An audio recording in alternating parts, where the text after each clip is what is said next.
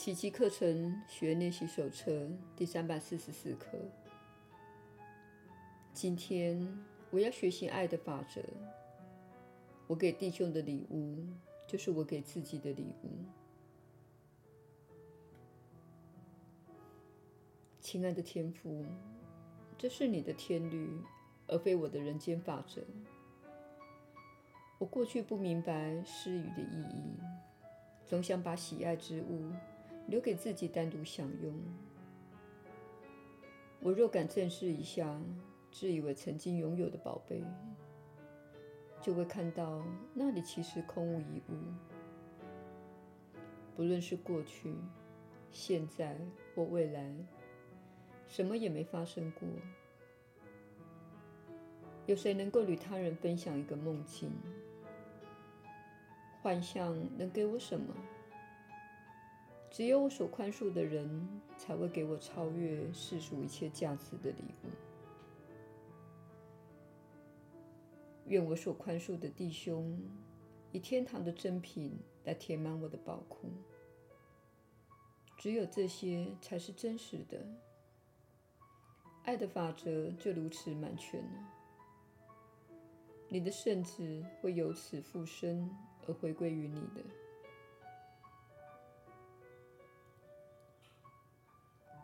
在上主的路上，我们彼此是如此的接近，他也离我们近在咫尺。罪恶之梦的结束，以及上主之子的得救，已经指日可待了。耶稣的引导。你确实是有福之人，我是你所知的耶稣。每当课程谈到给予，很多人都会想到金钱或物质方面的东西。我们请你给出的是宽恕，意思是你不再批判你的兄弟姐妹，不再批判这个世界的现状。别忘了。世界是由许多的念头、感觉、幻想所形成的结果。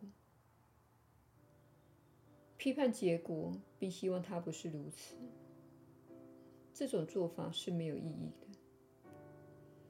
对你更有益的做法，就是接纳并宽恕这个世界，并且说：当我改变了，世界也必然改变。因为我是创造者，我是投射者。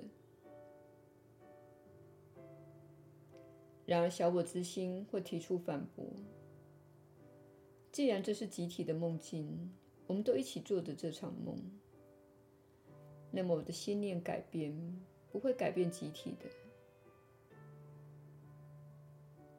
其实不然，你若改变自己的信念，变得慈爱而宽容，就会改变你在集体中的经验。你可能已经注意到，在这个世界上，不同人可能有着截然不同的经验，即使他们可能生活在同一个家庭里，或是可能比邻而居，这是因为他们有着不同的感知过滤器，因此他们的经验也截然不同。请勿操心改变世界这件事，而是透过宽恕这份礼物来改变你对世界的看法。透过给出这份礼物，你会收获自己渴望的一切。